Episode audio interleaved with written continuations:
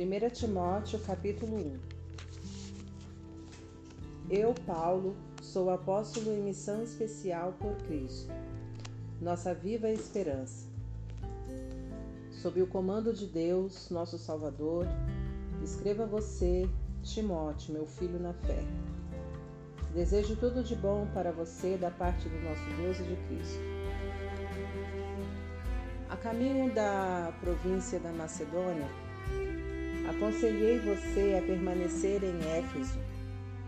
Pois bem, não mudei de ideia. Fique firme no comando, de modo que o ensino continue a ser ministrado.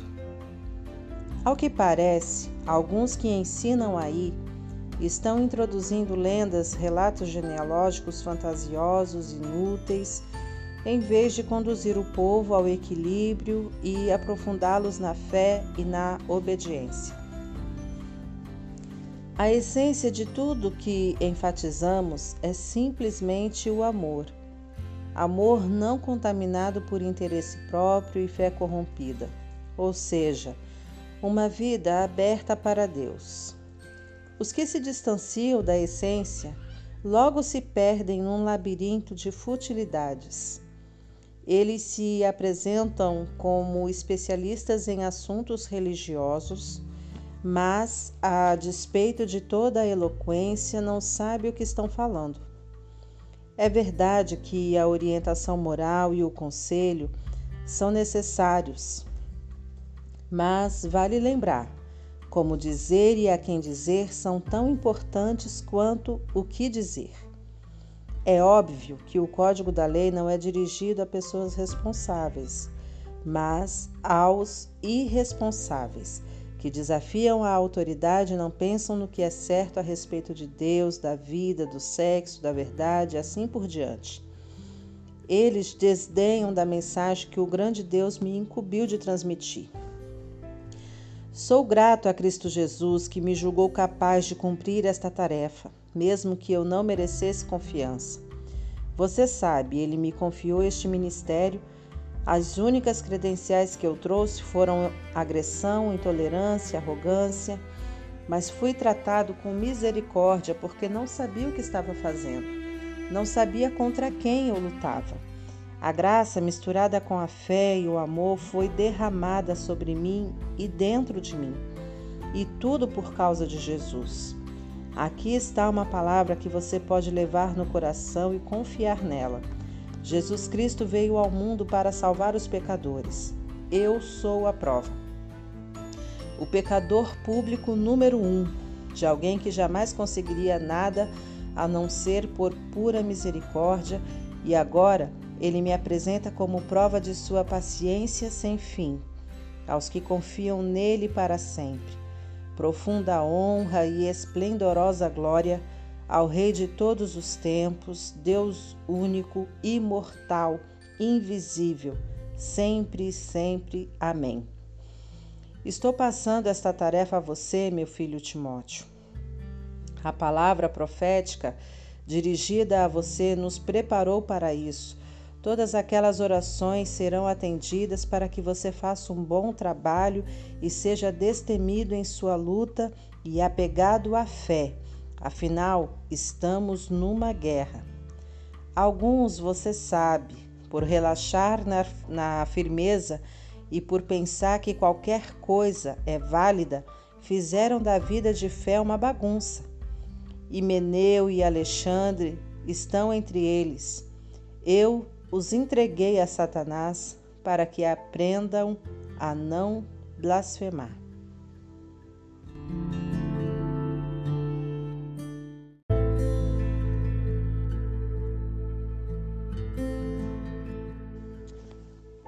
Capítulo 2 A primeira coisa que quero que você faça é orar. Ore como souber por todos os que você conhece Ore especialmente pelos líderes e seus governos, para que governem bem, de modo que estejamos tranquilos quanto à nossa vida simples, em contemplação humilde. É assim que o Deus Salvador quer que vivamos. Ele quer que não somente nós, mas todos sejam salvos e conheçam a verdade que nós aprendemos.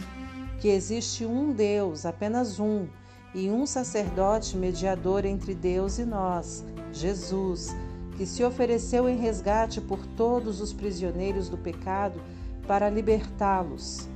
Pouco a pouco as notícias vão se espalhando e esta tem sido minha única tarefa: levar essas notícias aos que nunca ouviram nada a respeito de Deus e explicar como a mensagem opera, pela fé simples e pela verdade singela.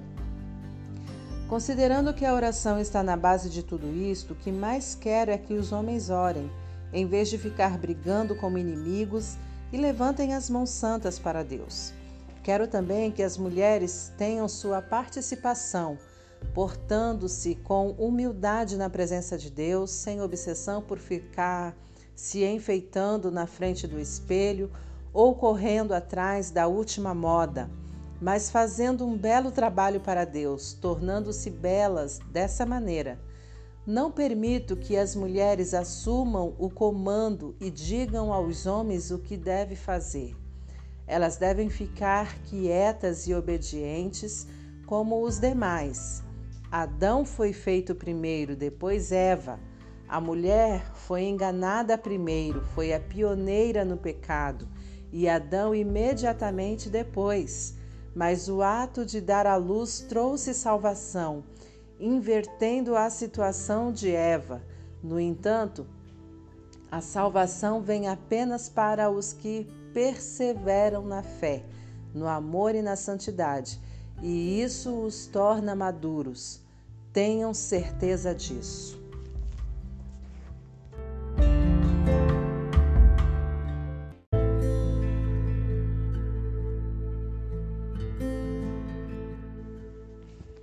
Capítulo 3 Se alguém deseja ser líder na igreja, ótimo, mas há algumas condições.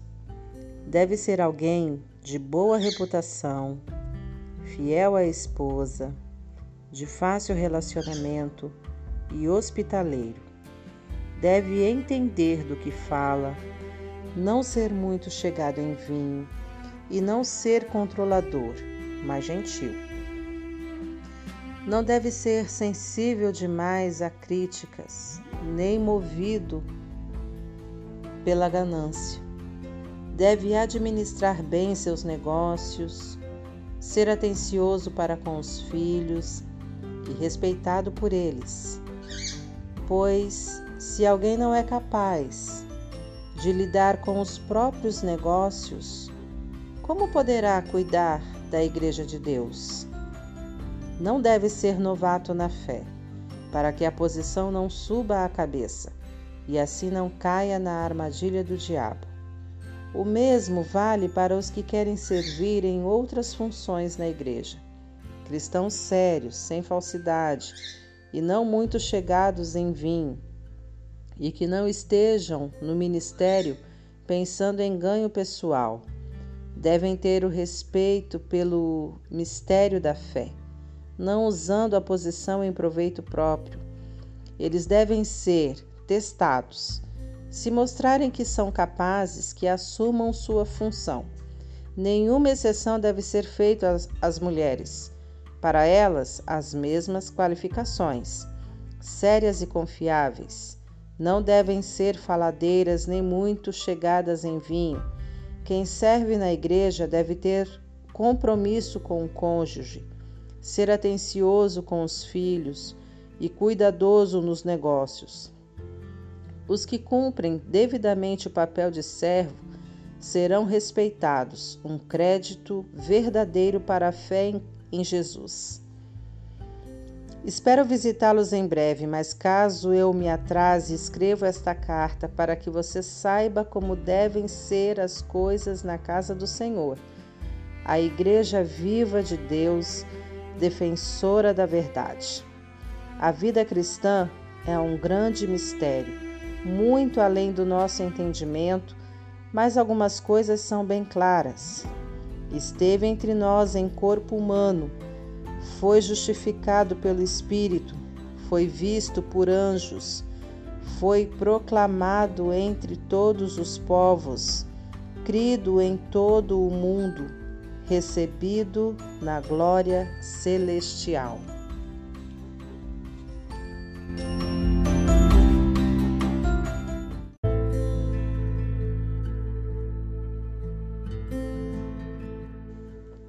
Capítulo 4 O Espírito deixa claro que, à medida que o tempo passa, alguns desistirão da fé para seguir ilusões demoníacas ensinadas por profissionais da mentira. Esses impostores mentem tão bem e há tanto tempo que perderam toda a noção de verdade. Eles vão proibir o casamento, vão dizer que não se pode comer este ou aquele alimento, comida perfeitamente boa que Deus criou para ser ingerida com alegria e ação de graças pelos que conhecem a verdade. Tudo que Deus criou é bom e deve ser recebido com gratidão. Nada deve ser rejeitado ou jogado fora. A palavra de Deus e nossas orações tornam santo tudo que faz parte da criação.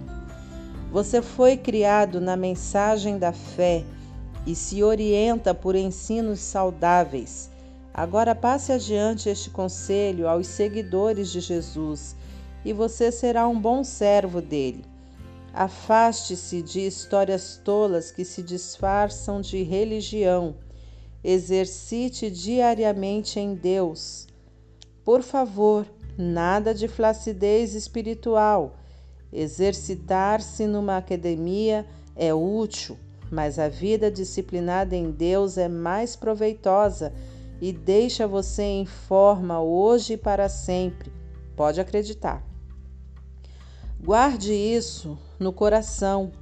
É por isso que nos lançamos de corpo e alma nesta aventura. Confiamos no Deus vivo, Salvador de todos os homens e mulheres, especialmente dos que creem. Transmita estas palavras, ensine todas estas coisas e não permita que ninguém o despreze pelo fato de você ser jovem. Ensine os cristãos com a vida, pela palavra, pelo procedimento, pelo amor, pela fé, pela integridade. Continue lendo as Escrituras, aconselhando, ensinando quanto ao dom especial do ministério concedido quando os líderes da igreja impuseram as mãos sobre você mantenha-o puro e ativo. Cultive estas coisas, mergulhe nelas, todos perceberão quanto você amadureceu. Fique firme em seu caráter e em seu ensino, não se desvie, apenas fique firme. Você e seus ouvintes vão experimentar a salvação.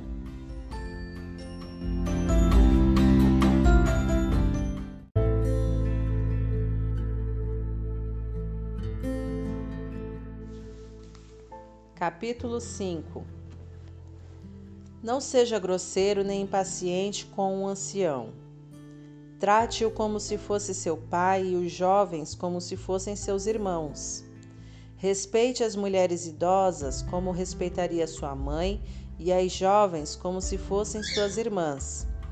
Cuide das viúvas que não têm recursos. Se uma viúva tem parentes que podem cuidar dela, eles devem aprender que a religião começa em casa e que devem retribuir com gratidão pelo que têm recebido. Isso agrada muito a Deus. Você pode considerar viúva legítima aquela que deposita toda a esperança em Deus e ora constantemente pelas necessidades dos outros e pelas necessidades dela. Mas uma viúva que explora as emoções e o bolso dos outros, não há o que fazer com ela. Ensine estas coisas ao povo para que todos saibam como agir em família. Qualquer um que não cuide dos membros necessitados da família está rejeitando a fé, é pior que se recusar a crer. Designe algumas viúvas para o ministério especial de dar assistência. Elas deverão receber em retribuição sustento da igreja. Elas devem ter mais de 60 anos de idade e um único casamento. devem ter reputação de saber criar os filhos, ajudar as pessoas de fora e os cristãos desanimados, aflitos e problemáticos. Não inclua viúvas jovens nessa lista. Tão logo sejam incluídas na lista, vão querer sair dela mais disposta a arrumar outro marido que a servir a Cristo dessa maneira. E, ao quebrar sua palavra, correm o risco de ir de mal a pior desperdiçando seu tempo em conversas fúteis e fofocas. Não, prefiro que as viúvas jovens sigam a vida. Se casem, tenham filhos, administrem o lar e não deem motivo para os seus críticos para acharem nelas alguma falta. Algumas delas já se desviaram seguindo Satanás. Qualquer mulher cristã que tenha viúvas na família é responsável por elas elas não devem ser empurradas para a igreja. A igreja já tem trabalho suficiente com as viúvas que precisam de ajuda. Dê um prêmio aos líderes que fazem um bom trabalho, especialmente aos que se esforçam na pregação e no ensino. As Escrituras dizem: não amordace o boi que trabalha, e o trabalhador merece seu salário. Não dê ouvidos a nenhuma reclamação contra um líder que não seja apoiada por duas ou três testemunhas idôneas. Se alguém cair em pecado, chame-o à responsabilidade. Os que estiverem inclinados a fazer o mesmo irão aprender a lição. Deus, Jesus e os anjos me apoiam nestas instruções. Cumpra-as sem parcialidade e sem partidarismo não se precipite em indicar alguém para cargos de liderança na igreja. Se alguém estiver envolvido num pecado grave, você não vai querer se tornar cúmplice involuntário, não é? De qualquer maneira, cuide muito bem de você mesmo. Não se importe muito com o que os críticos vão dizer. Siga em frente e beba um pouco de vinho, por exemplo. É, um, é bom para a digestão e um bom remédio para o mal que aflige você. Certos pecados são grosseiros e devem ir direto a julgamento. Os pecados de alguns só se manifestam muito tempo depois. O mesmo acontece com as boas obras. Algumas são evidentes, mas nenhuma delas permanece oculta para sempre.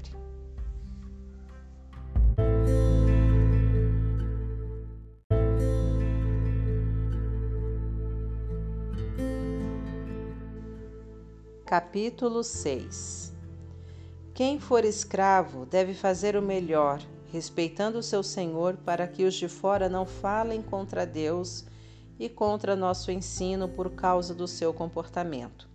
Escravos que trabalham para senhores cristãos, façam ainda mais. Os senhores deles também são seus irmãos amados. Estes são os assuntos que eu quero que você ensine e pregue.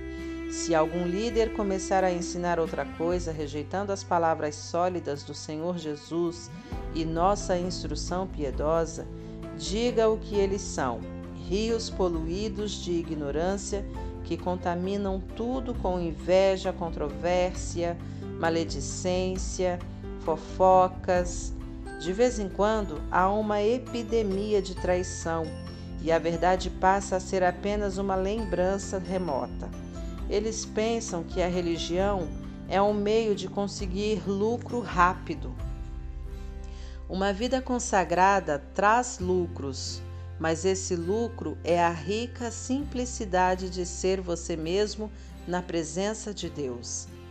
Considerando então que entramos no mundo sem um centavo e que sairemos dele sem nada, se temos pão na mesa e sapatos nos pés, é o bastante. Mas o líder que está apenas atrás de dinheiro se destruirá rapidamente. A cobiça por dinheiro traz problemas, apenas problemas. Depois de entrar por este caminho, Alguns se desviam inteiramente da fé e amargam seu arrependimento pelo resto da vida. Mas você, Timóteo, homem de Deus, fuja de tudo isso, corra atrás de uma vida justa, uma vida de contemplação, fé, amor, perseverança, cortesia. Corra a toda velocidade na fé. Busque a vida eterna, pois fomos chamados para ela. A vida que você abraçou tão fervorosamente na presença de tantas testemunhas. Exorto você na presença do Deus doador da vida e diante de Cristo, que ficou firme na presença de Pôncio Pilatos e não retrocedeu um só milímetro. Guarde esse mandamento com seriedade e não vacile. O Senhor Jesus Cristo está voltando. Ele vai se manifestar no tempo certo e sua vinda está garantida pelo bendito e incontestável soberano, pelo Supremo Rei, o Altíssimo Deus. Ele é o único que a morte não pode tocar. Sua luz é tão brilhante que ninguém pode chegar perto. Ele nunca foi visto por olhos humanos. Olhos humanos não conseguem percebê-lo. A ele toda a honra e o domínio eterno. Amém. Diga aos ricos, na riqueza deste mundo, que deixem de lado a empáfia e a obsessão por dinheiro que está aqui hoje e desaparece amanhã. Diga-lhes que busquem Deus, que ajunta muitas riquezas que jamais conseguiríamos administrar, e façam o bem para que sejam ricos em ajudar os outros e sejam para lá de generosos. Se agirem assim, irão ajuntar um tesouro que vai permanecer e ainda obterão a vida que é verdadeira vida. Quanto a você, meu prezado Timóteo, guarde o tesouro que recebeu, guarde-o com sua vida, evite a religião de aparência e a confusão praticada pelos que se denominam sábios. Pessoas enredadas em muitas conversas podem perder a essência da fé. Que é a graça transbordante guarde você.